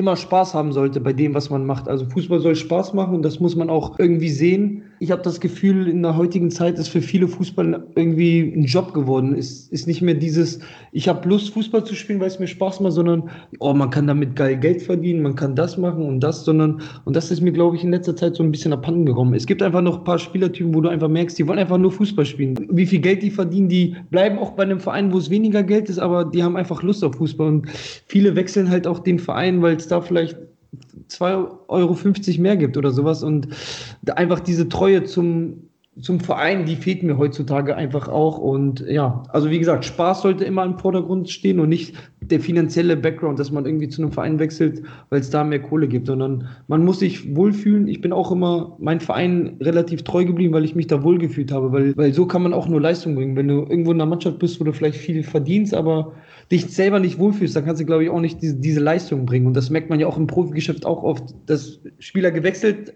haben, den Verein, und irgendwie nicht die richtige Leistung gebracht haben. Dann sind sie wieder zurückgekommen zum Verein und auf einmal lief es wieder, weil die sich vielleicht ja, da wohler gefühlt haben, unbekümmerter aufspielen konnten. Und ähm, ja, was für junge Spieler, glaube ich, auch noch sehr wichtig ist, ähm, was vielleicht auch das eine oder andere Mal abhanden gekommen ist, ist einfach so ein gewisser Demut, dass man Fußball spielen darf. Für viele ist das irgendwie so eine Selbstverständlichkeit. Was mir vielleicht damals, was ich damals vielleicht zu viel hatte, ähm, haben vielleicht manche zu, äh, zu wenig. Ähm, dieses Demut, dieses Bescheidene, da hatte ich vielleicht ein bisschen zu viel Respekt vor den großen Profis, vor den großen Namen, habe mich ein bisschen vielleicht versteckt, obwohl ich auch diese Leistung hatte. Und äh, Selbstvertrauen ist gut, aber eine gewisse Arroganz sollte nicht an den Tag gelegt werden. Also das ist so ein, so ein Attribut, was, womit ich mich nicht identifizieren kann und was ich jungen Leuten auch nicht auf den Weg gebe, weil das kommt immer in der Fußballmannschaft ganz blöd an. Also ein gesunder Selbstvertrauen ist immer gut, aber so, eine, so ein Hang zur Arroganz ist immer ganz gefährlich und kommt nicht gut zusammen. Und ich hatte vielleicht in der Zeit ein bisschen zu wenig Selbstvertrauen, habe mir ein bisschen zu wenig zugetraut, die Ellbogen ausgepackt. Deswegen sage ich auch jedem jungen Spieler so, ey, wenn du schnell bist, dann zeig es auch, dann zeig deine Tricks, dann zeig deine Skills. Und ich habe mich damals vielleicht so ein bisschen versteckt, obwohl ich auch ein paar Sachen drauf hatte, habe ich dann, ja, habe die nicht richtig zeigen wollen, irgendwie auf, aufgrund meiner Persönlichkeit. Deswegen sage ich jedem jungen Spieler, ey, wenn du eine Qualität hast, wenn du aus der zweiten Reihe schießen kannst, dann zeig's auch jedem, dass du einen geilen Schuss hast. Also deswegen an, an die eigene Stärke zu glauben, eine eigene Waffe zu entwickeln, äh, wo man vielleicht auch ein bisschen heraussticht. Weil mein Problem damals war auch immer so, mir wurde immer gesagt, Sergi, du kannst das gut, du kannst das gut, aber es fehlt dieses eine herausragende Merkmal, so eine Waffe, so, wo du sagst, ey, der Robben, der kann geil dribbeln der kann geil schießen, der kann geile Kopfbälle. Und ich konnte irgendwie alles gut. Deswegen ist, glaube ich, immer ganz gut, wenn du einen Spieler hast, der so irgendwas Besonderes kann so und sich irgendwie so ein, so ein Merkmal aneignen, wo man vielleicht heraussticht. Und ähm, ja, und dann klar, die, die Dinge, die ich auch immer wichtig fand, so Disziplin, Ehrgeiz, Fleiß, worüber wir gerade gesprochen haben. Wenn du ins Training gehst, dass du auch das Spiel gewinnen willst und dich nicht einfach hängen lässt und denkst, ja, die anderen machen das schon, sondern jeden, jedes Training dazu nutzen, sich zu verbessern, die anderen Spieler zu verbessern und einfach diese ja, Disziplin an den Tag zu legen, weil ohne Fleiß kein Preis. Das ist ja so ein Spruch, der immer ganz gesagt wird, aber ich glaube, so ist es auch oft, äh, dass man dann auch belohnt wird, wenn man äh, dementsprechend Aufwand treibt. Und ja, was ich auch jungen Spielern immer auf dem Weg mitgeben kann, ist das, was ich auch immer beherzigt habe, so ein, immer im Hintergedanken so einen Plan B zu haben, weil als Fußballer hast du eigentlich genug Zeit, nebenbei was zu machen, sei es ein, ein Weiterbildungskurs oder ein Studium an der Fernuni. Also du musst ja nicht eine Uni besuchen, klar, es ist immer schwierig, aber irgendwie schon sich für Sachen zu begeistern außerhalb des Fußballs, um sich da auch mal ein bisschen zu beschäftigen, weil es gab für mich bei mir auch mal eine Zeit, da ging es nur Fußball, Fußball, Fußball, Fußball, Fußball. Also ich hatte irgendwie kein Thema drumherum, worum es anders ging, weil ich war immer Sergei der Fußballer und die ganzen Freunde, die ich hatte, waren Fußballer. Also das ganze Gespräch, das ganze Leben hat sich immer nur um Fußball gedreht. Und ich fand es dann, auch als ich das Studium angefangen habe, auch mal ganz gut, sich mal mit einer anderen Sache zu beschäftigen, außer Fußball, sondern auch mal ein bisschen BWL gelernt habe oder Steuerlehre oder jetzt bei der Polizei auch mal so einen, den Horizont zu erweitern. Und das tut, glaube ich, ab und zu auch ganz gut, wenn man nicht nur Fußball, Fußball, Fußball, sondern auch mal den Horizont erweitert, sage ich jetzt mal. Absolut. Und ähm, ich, glaube, ich glaube, es gibt viele Fußballer, die, die ähm, das einfach ja vergessen oder gar nicht auf dem Schirm haben, dass man sich eben beruflich nebenbei weiterbildet, um dann eben für den Fall, der ja nun mal wahrscheinlich ist, weil die wenigsten Fußballer Profis werden, äh, gewappnet zu sein und dann eben einen Plan B in der Tasche zu haben. Also man kann es, man, man kann ja sozusagen auch mal als, als Beispiel nennen, dass es bis ganz nach oben gehen kann mit der Weiterbildung. Ich glaube, so ein Robert Lewandowski hat auch vor zwei, drei Jahren noch sein, sein BWL-Studium abgeschlossen, ja, äh, wenn ich mich richtig erinnere. Und äh, wenn das schon der Weltfußballer sozusagen schafft, dann, äh, dann werden das auch ähm, Spieler in unseren Ligen hinbekommen. Nur es geht halt darum, dass man daran denkt, dass man es wirklich auf dem Schirm hat. Aber ich glaube, das kommt da jetzt in den letzten Jahren auch immer mehr, dass dieser, dieser duale Weg äh, Fußball und Studium Studium oder Fußball und Ausbildung, es muss ja nicht immer ein Studium sein, dass das dann eben auch vorangetrieben wird und von den jungen Spielern immer mehr dann auch ähm, im Kopf ist und das dann auch einfach äh, umgesetzt wird. Eben, ich glaube, die entscheidende Sache dabei ist der Kopf nicht, wie schaffe ich das zeitlich, sondern du musst in deinem Kopf das Mindset entwickeln, okay, über die und die Liga komme ich nicht, äh, ich muss mich jetzt schon äh, mit irgendwas anderem beschäftigen, um dann in zwei, drei Jahren da und da zu sein, so wie Sergei es eben gemacht hat ähm, mit dem Studium und äh, jetzt ist er Polizist. Und ich glaube, die, Geschichte von dir, Sergej, zeigt auch einfach, wie es gehen kann, wenn man äh, nicht diesen, diesen perfekten Weg durch den Profibereich geht. Wir sind auf jeden Fall sehr dankbar dafür, dass du dir die Zeit genommen hast, äh, dass du dabei warst und dass du deine Geschichte mit uns und den Zuhörern geteilt hast. Wünsche dir natürlich alles Gute, erstmal als Autobahnpolizist, dass es äh, weiterhin so gut läuft, dass dir der Job auch weiterhin Spaß macht und dass du natürlich auch deine Leidenschaft demnächst hoffentlich wieder ausleben kannst und dass alle im Endeffekt im Amateurfußball ihre Leidenschaft demnächst wieder ausleben können. Danke an der Stelle. Ich weiß nicht, wolltest du vielleicht noch was Letztes loswerden, was du jetzt nicht geschafft hast? Ich meine, wir haben über einiges geredet, aber vielleicht gibt es ja doch noch was, was du noch vergessen hast, so wie in deinem Buch. Also ich, ich habe jetzt auch auf die Uhr geguckt und dachte, boah, die Zeit ist ja wie wirklich verrannt und ja. gefühlt hat man irgendwie gerade erst angefangen. Irgendwie ist man gerade warm geworden. Also ich glaube, wir hätten noch äh, einige Zeit weiter quatschen können. Irgendwie so. Also war erstmal eine geile Atmosphäre. Vielen, vielen Dank erstmal dafür. Wie gesagt, dass ich Teil eures Podcasts sein durfte und äh, ja, also spontan ist mir gerade auch noch eingefallen, als ihr Lewandowski gesagt habt, habe ich auch noch so ein Bild von Cellini im Kopf. Da war ich auch total überrascht. Das war auch vor drei, ja. vier Jahren, habe ich das mal gesehen. Cellini erhält Masterdiplom oder sowas, dann dachte ich auch, ey, wie krass, der spielt bei Juventus Turin so. Warum studiert oder warum macht er irgendwie sowas? Da war ich auch total positiv überrascht über, ja, so einen Weltklasse-Verteidiger, der alles gewonnen hat gefühlt und dann stand er mit seinem Masterdiplom irgendwie in, weiß nicht, Business, irgendwas, Administration oder sowas und ja, hat, hatte ich nur gerade im Kopf, weil du auch Lewandowski gesagt hast. Also es ja. geht auch es geht auch parallel, muss man sagen. Da kann man auch bei Bayern oder Juventus spielen. Absolut ich glaube, mit, mit Disziplin, Leidenschaft und, Dominik hat es gerade gesagt, im richtigen Mindset geht das schon. Deswegen, also unmöglich ist da, glaube ich, nichts in der Hinsicht. Cool, Sergej. Dann danke dir nochmal. Wir wünschen dir alles Gute. Vielleicht bis bald mal. Vielleicht hört man sich ja an anderer Stelle nochmal. Ich freue mich auch von euch zu hören. Also gerne. Im Fußballerleben oder im Fußballgeschäft läuft man sich ja öfter mal über den Weg. Also wir haben ja auch jetzt schon das äh, zweite Mal jetzt intensiv mal gequatscht. Und genau. Wir sind das beste Beispiel dafür. Genau. genau. Sergej, mach's gut. Ciao, ciao. Ciao. Ja, das ging dann doch deutlich länger als erwartet. Ich sitze jetzt hier noch mit dem Christian, äh, wollen das Ganze jetzt noch mal ein bisschen Revue passieren lassen. Ähm, in Zukunft stellt euch aber auch bitte auf 30 bis 40 Minuten Folgen ein. Insgesamt ein sehr vielfältiger Typ mit coolen Side Stories. Was meinst du, Chris? Absolut. Ähm, ich hatte ja auch äh, mit Sergej schon mal ähm, vor ein paar Monaten in einem, in einem anderen Interview gesprochen. Und äh, da habe ich ihn ja schon so als, als äh, sehr ehrlichen, offenen Typen kennengelernt, der auch einfach mal aus dem Nähkästchen plaudert zu ganz, ganz verschiedenen Themen. Und äh, so, äh, dieser Eindruck hat sich heute auch einfach bestätigt. Und ich muss sagen, ich habe relativ schnell gemerkt, dass wir ein bisschen Überlänge haben werden später. Hm, was aber, glaube ich, auch nicht schlimm ist, weil ich glaube, wenn Überlänge gerechtfertigt ist, dann bei Sergej. Dann ist es bei ihm. Ja. Ähm, und äh, ja, aber ich kann Dominik da nur ähm, recht geben. Normalerweise werden die Folgen 30 bis 40 Minuten sein, das nehmen wir uns fest vor. Nur ich glaube, in der ersten Folge mit einem Gast war das heute schon in Ordnung so. Und wie gesagt, die Themenbereiche äh, und Sergej als sehr interessanter Typ haben es einfach hergegeben. Ganz genau. Mein Learning aus diesem Gespräch wäre auf jeden Fall, diesen Plan B frühzeitig äh, zu erkennen, beziehungsweise nicht nur zu erkennen, sondern auch direkt die Weichen zu stellen. Äh, er hat ja erzählt, dass er äh, sozusagen mit 28, 29 schon überlegt hat, mache ich jetzt Sportmanagementstudium oder äh, was, was, mich die, was mir die Polizeiausbildung später ermöglicht. Ähm, und da hat er theoretisch bis 31 Zeit gehabt, aber er hat es vorher schon zwei, drei Jahre eher gemacht, äh, um sich auch, vielleicht auch selber in den Arsch zu treten und zu sagen, äh, ja, für mich ist jetzt endgültig vorbei. Und ich glaube, was auch noch sehr wichtig ist, was man auch noch äh, euch als Zuhörer mitgeben kann, ist, dass äh, hat Sergej ja auch, ich glaube, einige Male sogar betont, dass es wichtig ist, Spaß zu haben und nicht den Fußball nur als Business zu betrachten, sondern wirklich Spaß an erster Stelle zu haben. Und ich glaube, wenn man Spaß an etwas hat und mit Leidenschaft dabei ist, dann kommt der Erfolg zwar nicht allein, nicht von alleine, aber es trägt auf jeden Fall dazu bei, dass man erfolgreich wird. Und das kann man ja auch auf andere Lebensbereiche übertragen. Das muss ja nicht nur der Sport sein, das kann ja auch generell der Beruf sein.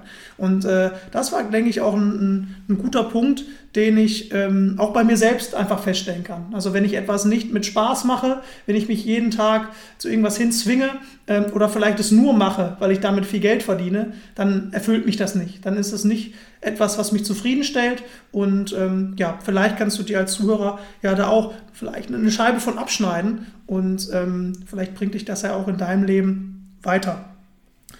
Ja, auf jeden Fall sind wir super happy, dass das alles so gut geklappt hat mit dem Sergey. Und äh, vor allem, dass du als Zuhörer, die die ganze Stunde vielleicht auch ein bisschen länger noch, wir haben es noch nicht geschnitten, äh, mit angetan hast sozusagen. Aber ich glaube, da war viel dabei, was glaube ich auch interessant ist. Und ähm, wir möchten an dieser Stelle auch schon mal die, die nächste Folge kurz anteasern, damit wir dir schon mal zeigen können, mit wem wir dort äh, auch sprechen werden. Mm, das ist ein ehemaliger U19-Spieler aus dem Irak, der mittlerweile in Deutschland in der Oberliga spielt, also den, den Fußball ähm, weiterhin nicht aus den Augen verloren hat und, trotz, und, und trotzdem weiter ambitioniert ist, obwohl er eben den, den, Sprung in den Profibereich nicht oder noch nicht geschafft hat. Und äh, was auch eben interessant ist bei ihm, er ähm, begeistert auf seinen Social-Media-Kanälen mit kreativen Rap-Videos und das äh, hunderttausende Follower. Also ich glaube, da können wir auch wieder über einiges sprechen, Dominik. Da ergeben sich einige coole Side-Stories und Fragen raus, aber da müsst ihr euch noch ein bisschen gedulden. Von daher, wir verabschieden uns. Ja, seid gespannt und wartet auf den Pfiff aus dem Abseits. Macht's gut, wir sind raus. Ciao, ciao.